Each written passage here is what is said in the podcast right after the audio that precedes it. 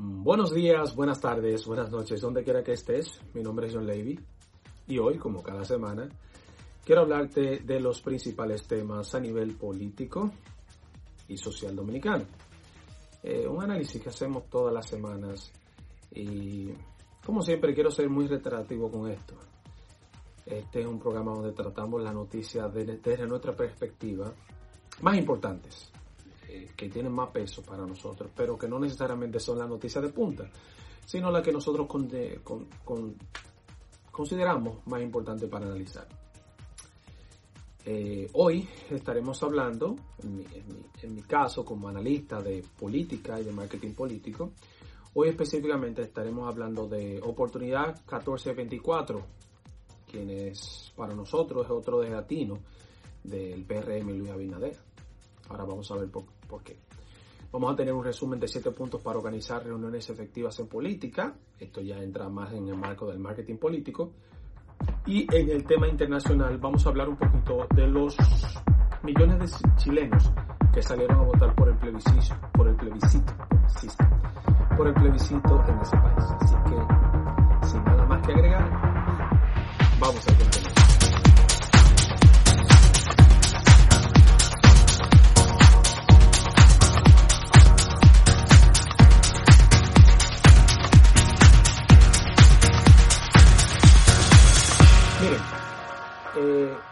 Luis Abinader en estos momentos está poniendo en, a circular la información, o dio a conocer ya oficialmente la información del plan 1424.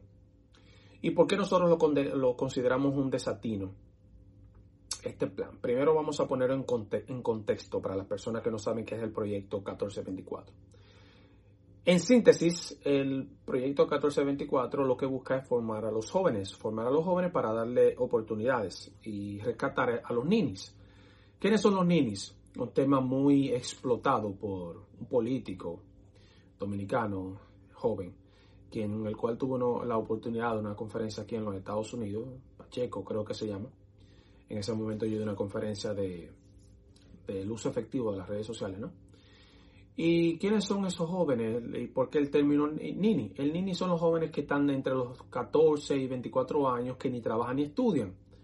Yo diría que un poquito más, porque en el momento que yo me fui de República Dominicana buscando eh, oportunidades, ¿no? A, aguas extranjeras, yo tenía 26 aproximadamente. Sí trabajaba, sí ya tenía una profesión, pero no encontraba un trabajo que me pagara de la misma manera, que me retribuyera de la manera que yo entendía que fuera acorde con mi preparación. Eso pasa mucho en República Dominicana. Creo que no solamente en República Dominicana en el mundo, pero hablo de República Dominicana porque soy dominicano, pero sé que en Chile, en, Santo, en, Puerto Rico, en Ecuador, en Nicaragua, en Colombia, México, pasa. Tú de donde me estés viendo, ve a la caja de comentarios y coméntame si esto pasa en tu país también. Bueno, el punto es que este plan lo que busca es eh, la reinserción social y laboral de estos jóvenes eh, y alejarlos de la delincuencia. Esto lo está, coordinando, lo está coordinando Tony Peñaguaba, quien es el coordinador general del Gabinete Político Social. Y básicamente, en síntesis, instituciones como el Infotep, ONSA y muchas universidades públicas privadas se van a aunar esfuerzos para este caso. Pero ¿qué es lo que pasa? Dentro de esta medida está un supuesto subsidio de mil, dos mil, tres mil pesos para estos jóvenes.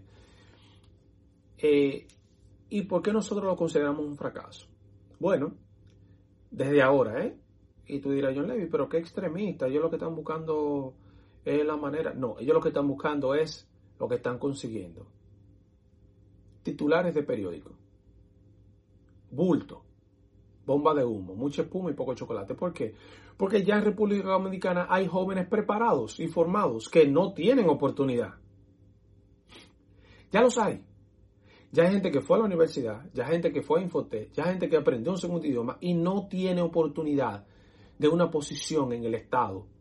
Y hablo del Estado porque para nadie es un secreto que en República Dominicana el mayor dador de empleos es el Estado no el sector, el sector privado, que básicamente viene siendo el Estado también, porque República Dominicana, en países tercermundistas como el mío, el Estado está muy ligado con la empresa y la empresa privada muy ligada al Estado. Entonces, es una hipocresía desde el gobierno, es una tontería desde el gobierno hablar de inserción de los ninis, de la gente que ni trabaja ni estudia, cuando ya hay gente formada, ya hay gente preparada, que se, que se esforzó, que pagó, que sus padres se esforzaron, que ellos mismos trabajaron, y hoy no tienen una posición social. Tenemos una nueva realidad. ¿Cuál es la nueva realidad? La, yo lo llamo la prostitución del profesionalismo. Tenemos más profesionales que puestos de trabajo. La solución no está en formar más gente. Digo, no estoy en contra de la formación, es porque yo soy una persona formada. Pero la solución no solamente está en formar a los jóvenes, sino en crear oportunidades de empleo. Porque de qué le sirve a un joven formarse y cuando sale de la universidad y sale al mercado laboral no hay una, una posición real para ellos. Real y que pague realmente la preparación. En mi caso fue así. Yo soy una persona que tengo maestría, tengo más de una carrera. Soy comunicador, soy publicista. Incluso hasta ingeniería en un momento estudié. Y cuando sale el mercado, el mismo mercado que me pidió a mí formarme, el mismo mercado que me pidió a mí especializarme, ¿sabe qué me dio ese mismo mercado? Que yo estaba sobrecualificado. Eso me dijo a mí el Estado. Eso a mí me dijeron los, las empresas privadas. Y mi segunda opción era ir a una publicitaria, que en su momento fui, fui a Forero, me recibieron, me contrataron. No me contrataron, me iban a contratar. Pero primero tenía que hacer una pasantía de tres, de tres a seis meses, con un sueldo mínimo, un sueldo mínimo. Cuando yo estudiaba en APEC, pagaba creo que eran 20 mil y pico de pesos el cuatrimestre. Y en esta empresa me estaban ofreciendo 3 mil, eh, 13 mil, 15 mil pesos al mes. En ese entonces, cuando la canasta familiar estaba por los 25 y algo. No es seguir preparando a jóvenes, ni a los niños, ni darle eh, incentivos, porque todos sabemos lo que va a pasar con esos incentivos en un pueblo donde no hay formación. Hay un dicho muy popular que aplica, que es no le deja al niño el pescado, enséñale cómo pescar. Entonces en Santo Domingo insisten en darle el pescado a la población. Si usted se fija aquí en Estados Unidos, la gente que más parasita, la gente con menos preparación, la gente que menos llegan a tener una vida de calidad, una vida holgada, una vida para trascender, son la gente que más reciben ayuda del gobierno. Todo lo que reciben sección 8 aquí y, reciben todos los golpes, como se dicen, es la gente que menos trasciende, porque parasitan ¿Cómo tú le vas a hablar a alguien de formación cuando recibe un cheque en su casa y paga una renta cuando las rentas son 2.000, pagan 300? Aquí popularmente hay gente que deja los apartamentos de generación en generación, apartamentos de renta controlada. ¿Por qué? Porque parasitan, se acostumbran a esa vida y no se preocupan por formarse, por escalar socialmente. ¿Por qué? Porque ya básicamente el Estado. ¿Pero por qué el Estado hace eso? Bueno, porque es un sistema.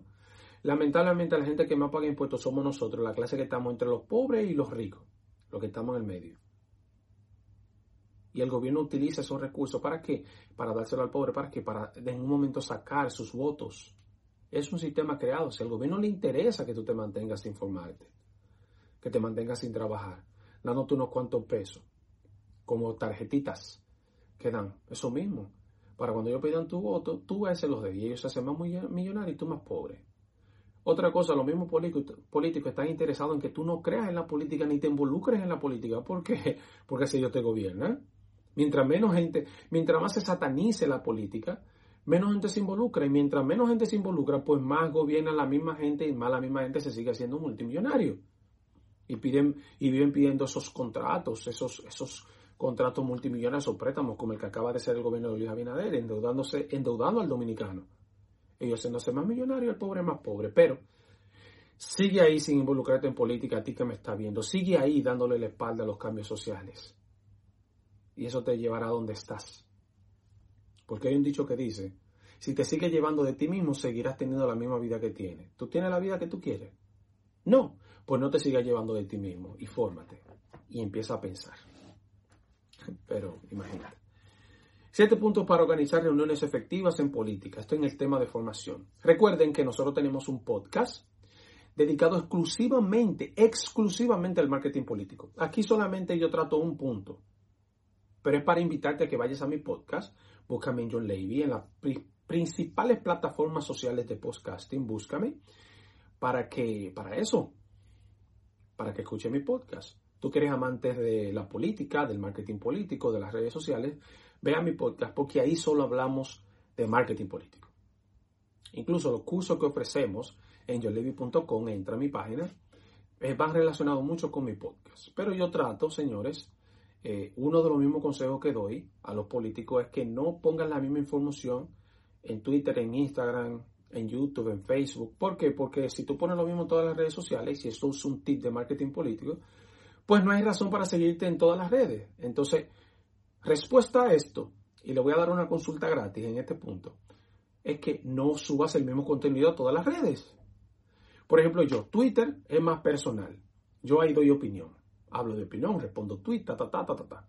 Puedo hablar de poesía, puedo hablar de vehículos, puedo hablar de videojuegos que me encantan, puedo hablar de política, puedo hablar de marketing, pero ahí es más de opinión, de lo que yo estoy pensando en el momento. Porque como me gusta hablar, me gusta expresar, me hago eso ahí.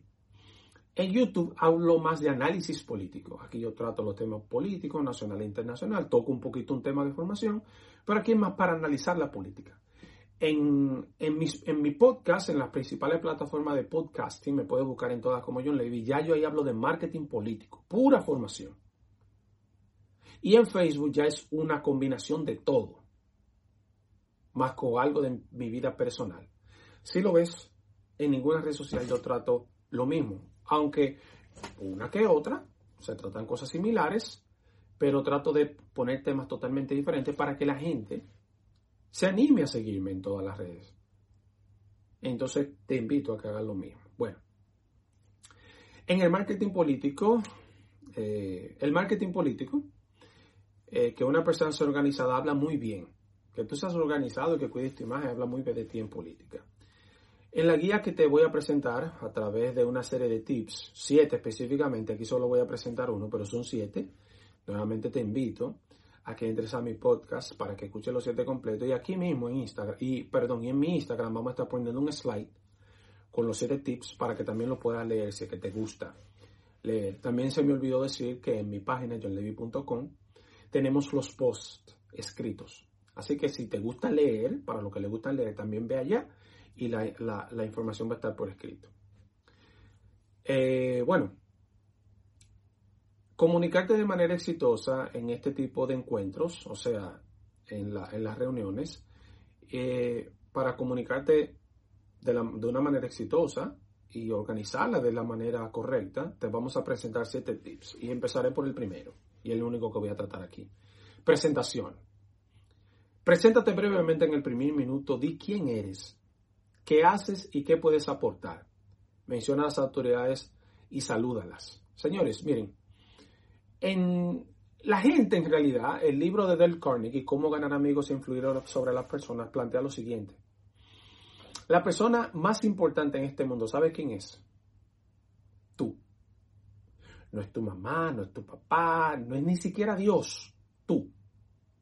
Se hizo un estudio, y lo que estoy diciendo es citando el libro de Dale Carnegie, se hizo un estudio en Estados Unidos donde durante un año aproximadamente a las llamadas telefónicas de un grupo de personas, un público target, y se descubrió que el pronombre más el, nombre más utilizado en esta conversación era el pronombre personal yo.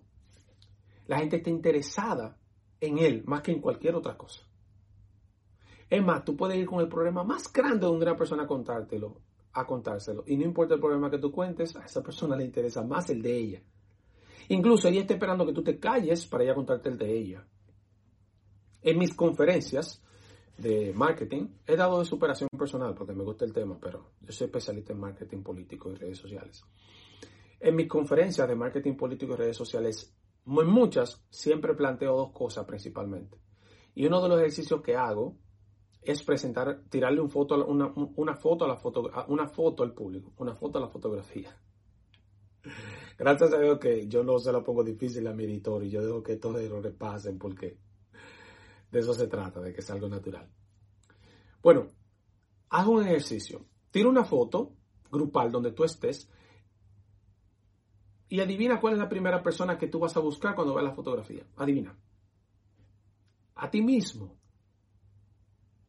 Inténtalo. Busca una fotografía donde estén tus familiares. Inconscientemente, la primera persona que tú vas a buscar es a ti. O quién no tenemos ese amigo o esa amiga que tiramos una foto y la foto sale excelente, pero si ella sale mal, ah, no, bórrala y tírala de nuevo. Porque ella salió mal. O sea, a ella no le importa o a él no le importa cuántas personas salieron mal en la fotografía. A esa persona le importa ella. Y eso es porque es así. Estamos interesados en nosotros mismos que, que se vaya a acabar el mundo con el COVID, sino en nosotros. ¿Y qué tienes que ver con esto? Bueno, cuando hago una presentación de una reunión, lo primero que tú tienes que hacer es decirle a la gente en qué lo va a ayudar. Y yo hablo en los siete puntos, aquí solamente voy a tratar uno, pero hablo de eso. Di en la reunión de qué le va a servir a las personas estar en esa reunión y verás cómo se interesan más.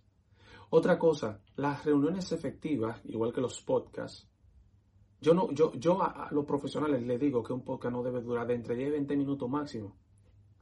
Es el tiempo que una persona realmente te ofrece su, su, su, su atención. Entonces una reunión, lo que tú no vas a decir en una hora, no la vas a decir en dos. Sé breve y conciso. Y verás que vas a tener más atención de la gente y van a recordar más lo que dijiste que tú duras cuatro horas hablando lo mismo. Pero como mencioné, te invito a que todos los jueves entre a mi podcast, me busquen las principales herramientas de podcasting, porque allí vamos a tener los siete posts, los siete puntos para hacer una reunión efectiva en política. Te invito a que entres. Vamos a pasar al tema internacional. Y pasa que en estos momentos, eh, en Chile, precisamente, eh, se está viviendo una situación, digamos que, de júbilo. ¿Y por qué? Porque millones de chilenos decidieron salir a las calles a votar por un referéndum para cambiar la constitución de ese país. ¿Y qué pasa? Millones de chilenos sufragaron el domingo, hoy, un plebiscito histórico que decidiría eventualmente el reemplazo de la constitución de Pinochet. Son más de, creo que son 40 años, 40. Son muchos años en donde este país, este hermano país de Chile, tiene la misma constitución del dictador Pinochet, dictador reconocido, ya fallecido. Y este domingo más de 15 millones de ciudadanos chilenos salieron a votar a pesar de la situación eh, del estallido violento social y económico que está atravesando ese país y en donde, al igual que como hablamos la semana pasada en Bolivia, las redes sociales han sido determinantes para dar a conocer esta información y para mantener a las personas informadas. Día tras día, las redes sociales van tomando más fuerza y más en la situación que vivimos. Para nadie es un secreto y para ti me da la razón, para ti que me estás escuchando desde Latinoamérica, Europa o aquí Estados Unidos, República Dominicana, sabes que en las plataformas sociales cada día han dado más soporte y han dado más sentido de ser a, la actividad política, a todas las actividades, pero la política en sí. Entonces, eh, las redes sociales han servido para que en Chile las cosas, a pesar del estallido social, se desenvuelvan de la mejor manera. Además, en medio de estrictas medidas de seguridad y sanitaria por el tema del COVID-19, incluso la OMS es una noticia un poquito triste, pero la OMS lanzó un comunicado en donde la pandemia COVID es declarada básicamente ya como una gripe. ¿En qué sentido? No que no tiene el mal que tiene la gripe, sino que el ser humano va a tener que sobrevivir, va a tener que aprenderse a vivir como ella. Como Darwin plantearía en su momento selección natural. Lamentablemente vamos a perder familiares, vamos a perder gente que queremos, pero el organismo, el organismo internacional que se encarga de regular esto, que es la OMS, básicamente se declaró incompetente para encontrar una cura para. Y lo único que le va a quedar al ser humano, usted, a mí, es acostumbrarse a este estilo de vida, conservar las medidas sanitarias, la de, la de higiene y la del distanciamiento social por ahora, hasta que la mayor cantidad de los seres humanos en el mundo se contagie o cree los anticuerpos para lamentando la gente que van a morir en el proceso, lamentando la gente que ya ha muerto, pero es un mal que se le ha escapado a la humanidad de las manos. Eso es así. Y Chile no ha sido la excepción. Eh, en Chile reconocen el, el, mal que podría ocasionar el COVID-19 y las redes, vuelvo y repito, han sido determinantes para mm, informarse y mantener el distanciamiento social. Eh, recuerden, mi nombre, eh, no hay tiempo para más, mi nombre es John Levy, analista y consultor en marketing político. Te doy muchas gracias de que estés con nosotros como cada semana. Te invito a que aquí en mi YouTube, es lo que tienes atrás, veas mucho más videos, mucho más contenido que tenemos en este sentido y que visites mi página web johnlevy.com. Allá tenemos cursos, recursos para ti, eh, asesorías para ti, para que crezca profesionalmente en este maravilloso mundo del marketing político y del análisis políticos, político. Perdón. Eh, recuerda contactarme, hacerme cualquier pregunta. Yo y mi equipo estaremos más que contentos de responderte también por Instagram, por Twitter. Me puedes hacer preguntas, respondo los, los DM, los respondo súper, súper rápido. Así que mantente en contacto con nosotros. Y no hay tiempo para más. Buenos días, buenas tardes, buenas noches, donde quiera que estés. Mi nombre es John Levy analista y consultor en marketing político. Nos vemos en la próxima. Un abrazo grande y hasta pronto.